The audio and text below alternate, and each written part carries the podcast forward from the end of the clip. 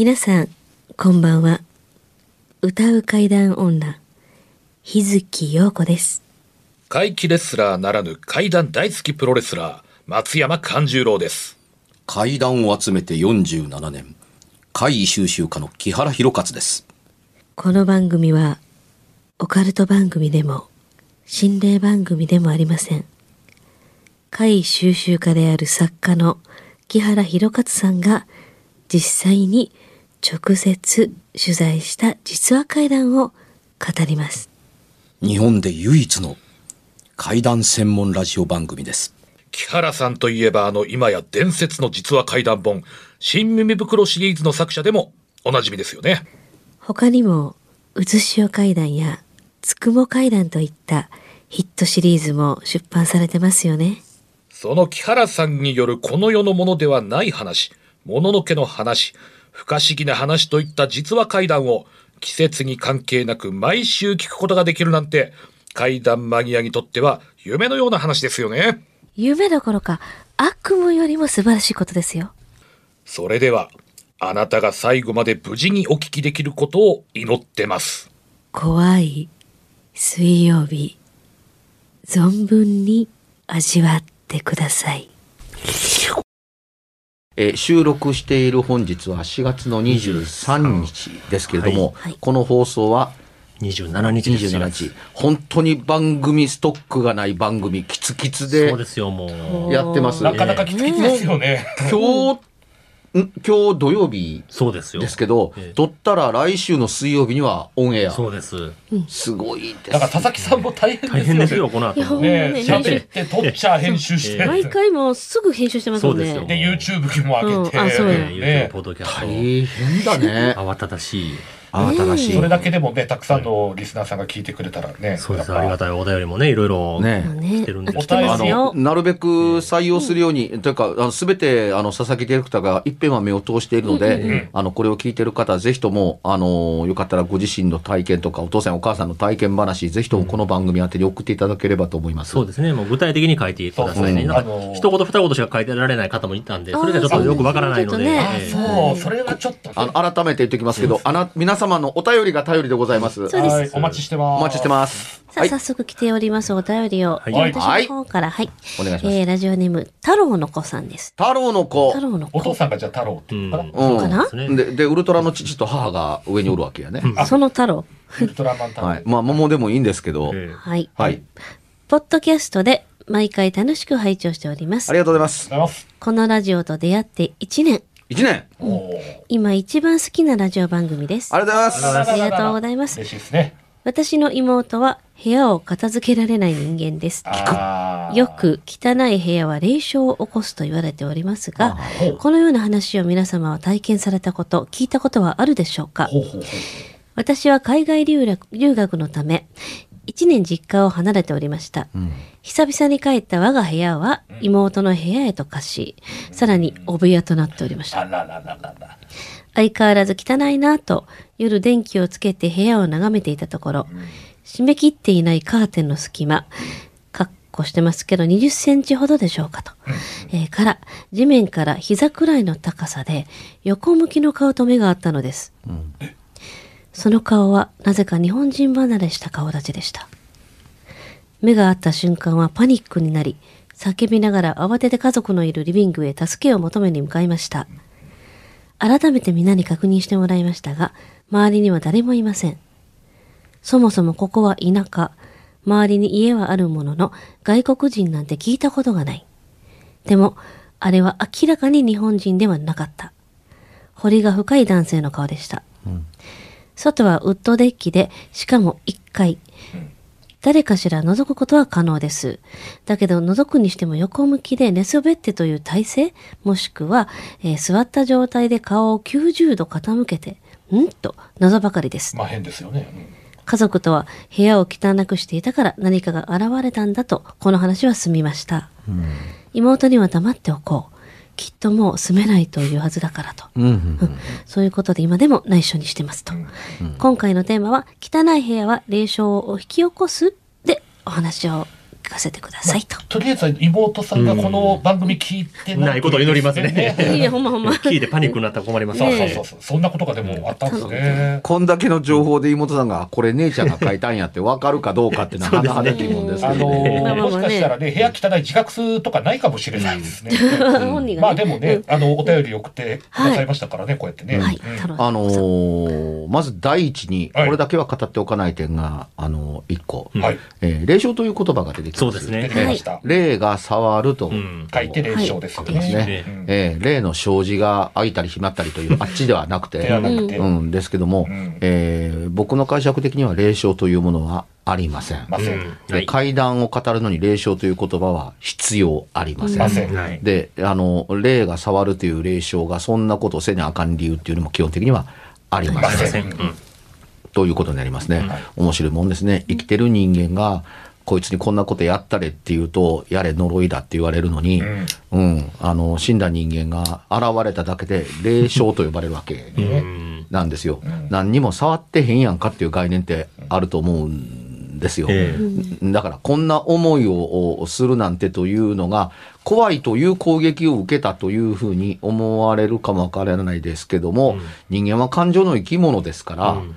ねえ霊が出てきて「何やこれ」って笑ったらねえ霊が笑うで霊障って言うかって言ったら これ言わないと思うんですよ。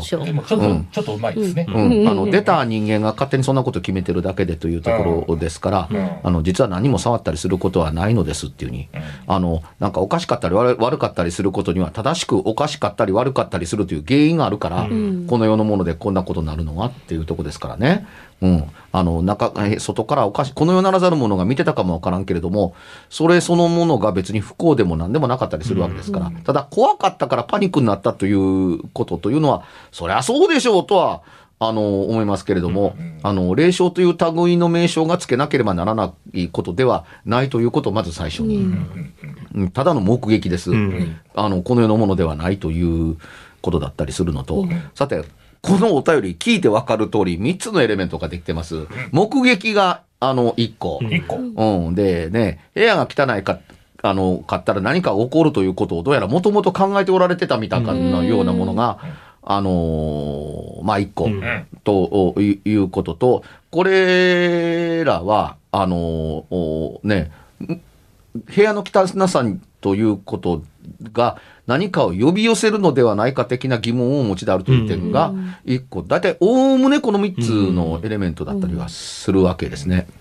で、えっとね、汚い部屋で物事のおかしなことが起こりやすいと思うのは、それはね、あのー起こりやすいに決まっているという、この世のことが起こるんですよ。うんつまり、汚れて散らかってる部屋というのはね、音の出る要因が多いわけです。うん。はいはいはいはいはい。積み上げられてるものが、うんあの、ふとした形でずれて落ちてくる。うん。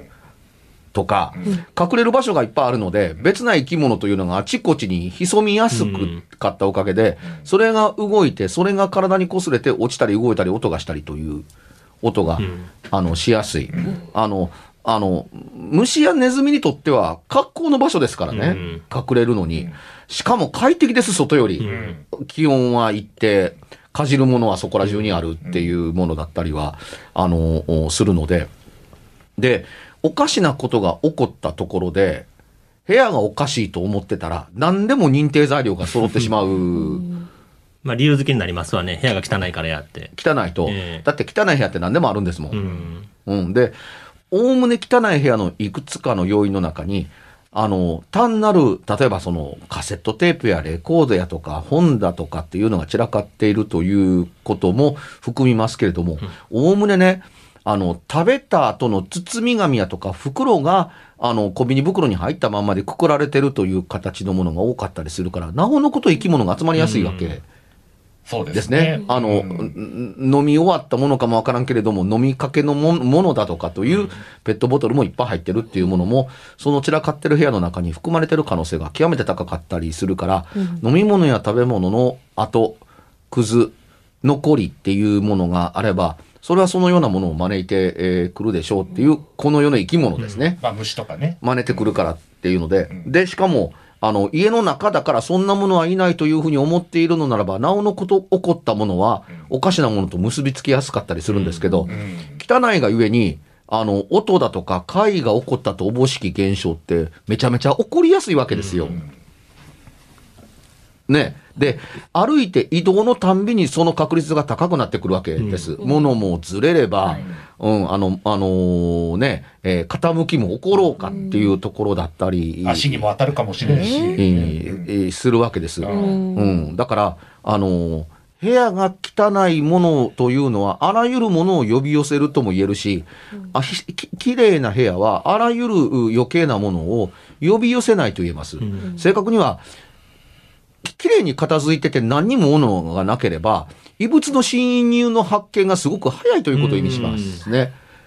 うん。したがって、その、怖さを、を気取りやすい、敵を発見しやすければ、それはむしろ安全という考え方に、あの、近かったりするというふうに、あの、考えればよろしかったりすると思うので、うん。とは思うわけです。あの、これがどうして言えるのかというと、あのーゴミ捨て場や公園のゴミ箱みたいなところか何かに怪異が起こりやすいのかっていうと、そんなことがないのとああ、そうですね。似ています。うんあ、確かに、でも言われてみればそうですよね。うん。基本的に散らかってる部屋はただ危ないんです。うんはい。うん。あの、廃屋が危ないのは、この世のもんじゃないものがあるから危ないのではなくて、あらゆるものがほったらかしなわけやから、あの、ガラスを踏み抜いたり、釘を踏み抜いたり、滑って転びやすかったりして、怪我をする確率が高いから普通に危ないのであそうる。ですね。カビとか衛生的にもね。廃墟やからってそういうものが集まってくるわけではない、その、俗に霊と言われてるもんが。そうそう。えうん。だから、その、そこにね、あの、足を踏み入れて、床の底が抜けて、足が挟まって怪我をしたから、これは霊の仕業かって言ったら、そんなことはないでしょそれは絶対違いますそれはち、経年劣化だよ、それは。そうそう、違いますよねっていうのが分かったりするわけですよ。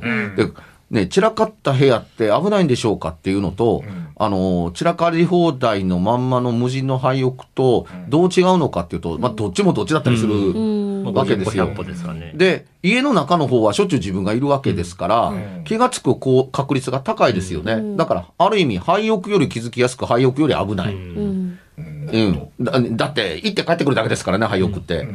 うんそれに比べればっていうとこだったりするわけですから、あの、綺麗にして、あの、置けば、空気の流れも良いので、そうですね。うん、あの、あらあらゆる点で、あの、利点が多かろうというところだったりは、あの、します。やっぱり空気も入れ替えずに妙な気が溜まってくるっていうのは、気持ち的にそう感じてしまうものだらけなわけですね。風動かへんし、みたいな。おまけに妙な匂いもすると思います。湿気も出てくるしね、季湿気も出てくる。し、湿気上がってきますしねっていうことを考えると、余計いろんなことが起こりやすかったりすることといううううふうに、体が感じやすくそうなります。疑心暗鬼にもね、なりましょう、それは。うん。だから、あのーそんな部屋に住んでることそのおもので、あの、自分が物事を決めつけやすい心理状態というのは極めてできやすい。そうですね。うん、だから、これを何とかするにはどうしたらいいかっていうと、片付ける以外に何も まあそうそらそう一手です。一手です。というとこだったりはしますっていうところで、大概の質問は終わるんですけども、一個だけもちろんこの中の話の中に入れてないのは、窓の外に横になってこっち向いてる白人の男性って。すっげえ珍しい話だなと思います。うんっていうとこですけども、はいただ、この方、海外留学から帰ってこられておらおられるので、はい。海外で見てたものというのを何らかの形で見ておられるんですねという気はします。それがあのこの世のものでなかったにあのしてみても、海外のものを見るということに慣れてるという点があのあったがゆえに、日本でそれを見たときに怖さが倍増したことというのはあの容易にわかる気がします。おるわけないやんこんなあの日本の田舎町に外国人なんてっていうふうに。でも多分、あの、色白で壁眼だったみたいなことがあったんでしょうから、あのーよほど日本人じゃないものを見たんだなと思ったりは、あのーします。で、そこまではっきり見られたんだったら、いらっしゃったんでしょうねっていうことしか、あの、言いようがないとは思うんですよ。ただ、すごく珍しいのは、ん。あのー日本の外国人なんか絶対いないというような小さな町の、まあ、の、にある家の窓の外から眺めた。ところが、窓の外から眺め眺める部屋の中って、見られたもんじゃないと 住んでる人間が思うような部屋を眺めてたりするのって、え。もう極めてね、何しに来て何が見たいのっていうふうな突っ込み入れたくなるような話だったりするので、逆に言うと現れてみて、ええー、と思って、二度と現れる必要性がない部屋だと思って、どうにかなったので、あまり恐れることはむしろないでしょうねって。ただ、ご覧になった衝撃度がでかいのは。わかりますけど、はいそんなにしげしげと部屋を眺めてやったら、なんやこれって、ああ、なんか、うん、るんじゃなかったみたいなぐらいなつもりで、パッといなくなるということに成功したのかもわからない。向こうからしたらね、そう思ってるかもわかんない。ですね。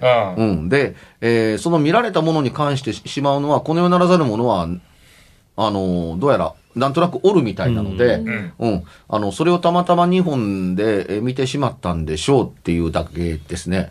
わからないものはわからないままでいいじゃないですか。だってわからないんだからというのが僕の姿勢なんですけど、なんで外国人が来なければならなかったのかっていうのって、まあその程度のもんですね。なんで外国人だったんだろうっていうのもありますけど、こんな見も知らない他人がなんでのぞ覗いてるんだろうといういうのから、まあびっくりするほど離れてる話ではないんうん。ですよ。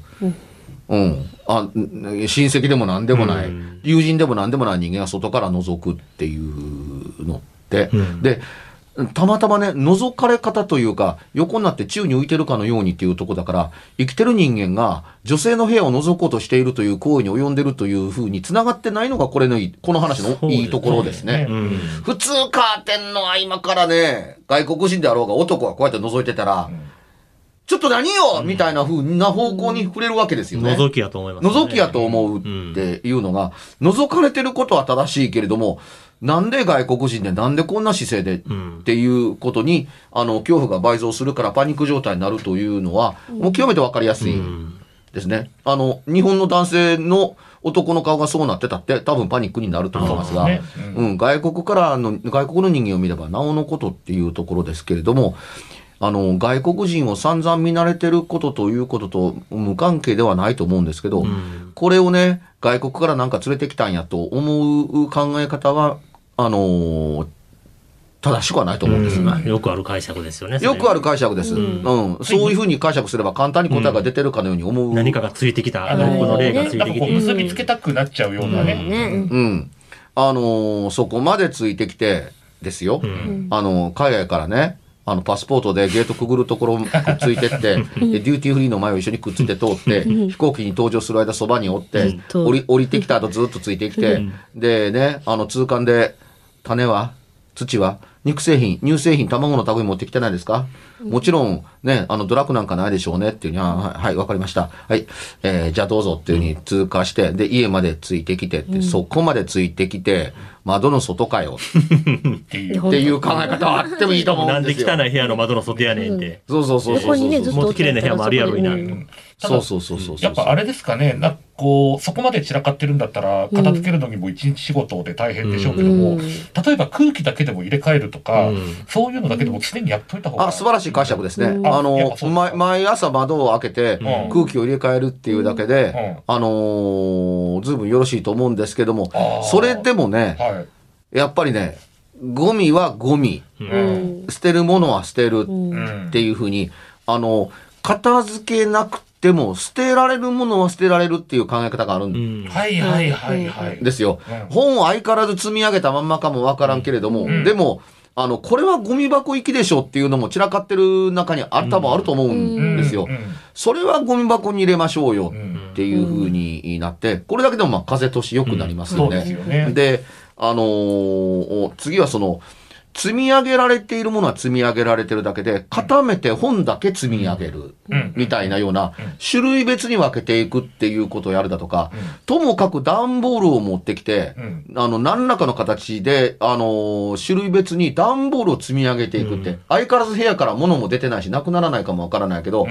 箱に全部詰めたおかげで、うん。人間が動き回れる面積が広くなる。うん。確かに。っ。ていうだけで、うん。あの、ただ隠して見えなくして、あの、積み上げやすくしただけじゃないかっていうところですけれども、それでも目の前のものが減って、あの、何が入ってる段ボールかはわからないけれども、段ボールが積み上がることによって、あのーまあ、床やかカーペットか畳かわかりませんけども、それが広くなりましたっていうことで、大きく空気の流れが変わることだけは間違いない。うん。うん。もちろん、あのー虫やとか動物の類は、段ボール箱に入られて、ある程度の整理がされてしまうと、ちょっと手が出なくなる。うん。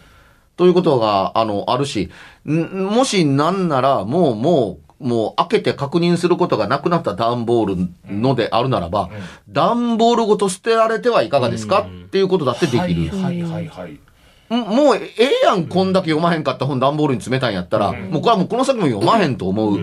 という解釈にするだとか、あのー本だけでも段ボールに詰めて、あのー新古書店に電話して取りに来てもらえませんかっていうだけで、うん。捨てる手間はなく、縛ることなく、あのー片付くではないですかっていう形で、一歩ずつちょっとずつ前進されていくことによって、これから先もその外国人は現れないと思いますけれども、外国人じゃないものも現れなくす、うこれから出るかもわからへん確率を減らすことができるという行為をするだけでも、十分価値があるんじゃないかなとなるほどなるほど。思います。ん。で、あのー重ねるように言いますけれども、散らかってるということが、あのー何かにつながるのであるならば、うん通俗的に言うゴミ屋敷は、うん今の人たちが言うところの通俗的こあの心霊スポットと呼ばれまくってなかったらおかしい。そうなりますよね。うん。うん、外歩いててもゴミの中に人がおる。あんなゴミ袋の上に立たれへんのに、みたいなことって、もっと怒ってても良さそうでしょ？うちの近所にもあるん。ですよ。常にもう玄関の扉が開いて、中からもうゴミ袋全部溢れ出てて、っていうほんまのゴミ屋敷があるんですけど、はい。そこでそういう目撃例があるとか、この世にならざるものがどうのっていうのは一切聞いたこともないですからね。だって違う、違う意味で怖いじゃないですか。何年もその状態で、雨の日でも、あ吹き降りで入ってくるんちゃうみたいなええ状態ですけどね。人が住んでんすか？住んでる、どうやら住んでるみたいなんですよ。まあ、そういうところですうん。よね。だからあんまり関係ないんちゃいます？その、お部屋やから出るとかね出ないとか。ゴミ屋敷が、あのー行政によって片付けられたりとか、うんあるいはテレビ局のおー一つの企画として綺麗になっていくという番組が、あの、いくつも特集的にあ。ったりうんうんしえーしたりしますけど、んその間中のエピソードの中に、はあこれでお化け出なくなりますかね的なようなものが絡んだ話って今一例も聞いたことがないんでね。そうですよ。ね。で散らかってることと、あのーこの方の使われる言葉的ないう意味で言う霊障ということっていうのは全くないと思いますけど、ん。あのーね、えー占いの力を借りることなく、汚い部屋は運が下がるっていうのって、それは人間の気運が下がりますからね、気持ちが。そう気持ちの問題ですようんね。ああの部屋に帰れるのかっていう気持ちと、うんああ、あの部屋に帰らなあかんのか。と言って会社に泊まるという選択がないわけやからって思いながら、あのー帰ってくるっていうのと、散らかってると、もうええわ。あの、今食べたものをすら、今すぐ片付ける理由もないからっていうんで、今食べたものをコンビニ袋に入れて、またくしゃくるくるくるっと縛って、ポーンとそこらにほっとくっていうことっていうので、かえって加算させる方向性に振れ幅にいかないとも限らないので、増やす方向性、散らかる方向性の方に心を、あの、活かせないように、うん。うん、でそのためには、1日1個ゴミ袋に捨てる。1日1袋大きなゴミ袋を作っていくっていうような、何らかの、あのー、1個ずつ部屋を変えていくという行動を取るという決意を1個持つだけ。部屋の中の1個散ら変えるだけでいいですから。でも、毎日1個、あの、を何か捨てたり、あの、棚に入れるっていうだけで、365回片付いていくので。うん。これをやるだけで、あの、大したことで名もない労力を駆使することによって、2年ぐらいやったら綺麗になったりするようなもんという考え方が、あの、あったりしますっていうふうに言うてる自分の部屋が思い浮かべてドキドキしますよ。僕もですさ、僕の部屋もゴミ屋敷で、もう15年間掃除一回もしてなかったんです、僕の部屋。うんで、アマドもずっと15年間閉めっぱなしで、で、もう足の踏み場もなくて、もう資料から本から DVD や CD やレコードでもうぐっちゃぐちゃで、うんずっと放置しとったんですけど、不思議なことは一回も起きたことないですね。うん。うん。15年。こたつの足が取れたりやとか、は別の部屋なんで、それは綺麗にしてるんですけどね。そういう理屈なんだよなっていうことだよね。でも、まあ佐々木さんのその多分部屋はええもう、まあ、開かずの間みたいな。赤ずま、その内容、あ、入ってる内容がすごすぎて、ええそういう奴らも近づけないくら去年やっとちょっと片付けて、はい15年ぶりに雨だけで風通ししました。それはそれですごい。ええことやったね。ええうん。そうすると、随分、まあ、気分が違いますね。ね気持ちまあが。そうですよね。片付いたなって。うん、まあ、例えばね、こう、エッチな本が山のように積み上げてあるからっていう。こんなんあったんややったんやっていうのが発見が、発見があってっていう喜びはあるのは、まあ、ええとしてやね。だからうん。そういうものがいっぱいあるからえ、エッチな霊障が起こるかって起こらへんわけや全然わからないですもん。で、階段門がうなるほどあって、積み上げて足の踏み場もないぐらい階段門があるからって、その階段門が怪異を呼ぶのかって言ったら、そんなこともないわけ全くはないで。ですもん。神田もコーナーもあるんですけど、全然不思議なことが起こらない。ないですよね。ええうん。だから、そんなに一点特集に凝り固まったものが散らかってたってないんですから、うんもともと何にもないような食べた後のゴミやとかっていうゴミそのものに思い入れも何にもない。うん自分が集めてきたわけでは、集めたというつもりはないわけですよ。ん意図的に欲しいから買ってきたんやというのが積み上げられても、ん意図的に怖いものが入ってるんやっていうのを、を数多く集めたって、それこそこから何も起こらへんのに、ね。別にもう食べたら終わりやんけだとか、別に読む気もないしみたいなものがいっぱい集まったからといって、何もこもってないから送るわけないやんかっていう考え方ってあってもいいと思うんですよ。ねさっきも言ったみたいにそのクリーンセンターで貝が多く多く多く振ってないとおかしいやんってなってまなりますもんね。ゴミ収集車が集まってきて、大量にね、焼却するような場所に。大量におるはずやん、ほんまに。それやったらだからそれでもそれでもね、集められてきたゴミの中には何かこうちょっとね、まあ、思い入れのあるようなものもあるかもしれへんし。かもわからないじゃないですか。まあね、あの、だからまあ気をつけておかなければならないのは、これは個人が個人の宅で、あの、体験されて、個人として送ってきたもので、はいあの、基本的に家族を除けば、まあ第三者の介入がないわけじゃないですか。はい。これ、第三者の介入があると仮定します。えあの、窓の外に外人のこんなのが現れたんですっていうふうに、では私がちょっと見てみましょうっていうふうにその家に行ってその部屋に行くとするじゃないですか。現れたものがおかしいんじゃなくて、もうこの部屋がおかしいやんけ。なんで部屋としての機能がないねん、このゴミとかっていうわけですから、部屋の方がよっぽど怪異だと第三者は思うわけです。窓から見たことが問題よりも、この部屋の方が問題ちゃうかっていうことと取らないと、これバランスが崩れてしまいます。うんうん。あえて言うなら部屋が綺麗になってから怪異に騒いでくださいあ。そうですねねより鮮明に見えるかもしれないですね、その貝が。かもね。その通りですね。で、むしろ部屋が綺麗、綺麗になって、もういろんな人間がわい集まってきて、見てみおい。3日でこんな綺麗になったんだ。ちょっと見せてよ言うて、言うて、この世ならざるものがいっぱい来たら、それは素晴らしく素敵なことうん。まあ、やっぱりね、散らかってるより綺麗な方が絶対いいですそうですね。そうですようん。そう、はいどんな時も。さあ、はい。告知いきましょうか。はい、告知いきましょう。はいえっとですね、松山勘十郎はですね、5月の22日、えーまた今年から戻ってくることができました。あの、ホームの会場、幾度区民センターで、えーまた大衆プロレス松山座の公演があります。5月22日日曜日の3時からでございます。出演者や料金等の詳細は松山勘十郎で検索していただくと、ツイッターやブログ等々いろいろ出てきますので、ぜひ情報を集めて松山勘十郎に会いに来てください。よろしくお願いします。うんえ日月陽子はですね、えっ、と、今ちょうどもう3月からクランクインしたまほろば二つの太陽というね、卑弥呼伝説の映画卑弥呼をやっております。えーこれも順調に進んでおります。そしてですね、えっ、と、近々、えー多分公開になると思うんですけれども、えー舞台、ジョイ・レイカってね、あの、いう、剣田舞先生という方がね、えー原作の舞台がございます。それの主題歌なんかもね、歌っておりますので、またその辺もチェックしてください。いろいろやってますね。はい。えー、あさって、えー、4月の29日の金曜日の2時から、ニコニコ生放送、九段ちゃん暗殺計画、かっこ仮。ちょっと投稿された映像の特集をしてみようかなと思ってています。面白いのが届いてるんですよ。部屋に仕掛けた定点カメラに映るもの。これ、貸し込みさんじゃないんですけどね。あ違う方お楽しみいただければと思っています。大変な世の中なので、ちょっとなかなか、あの階段を頑張って張り切るという心につながりにくかったりするのは、この番組もニコ生もそうなんですけれども、えー心折れずに皆さんと一緒に頑張っていきたいと思います。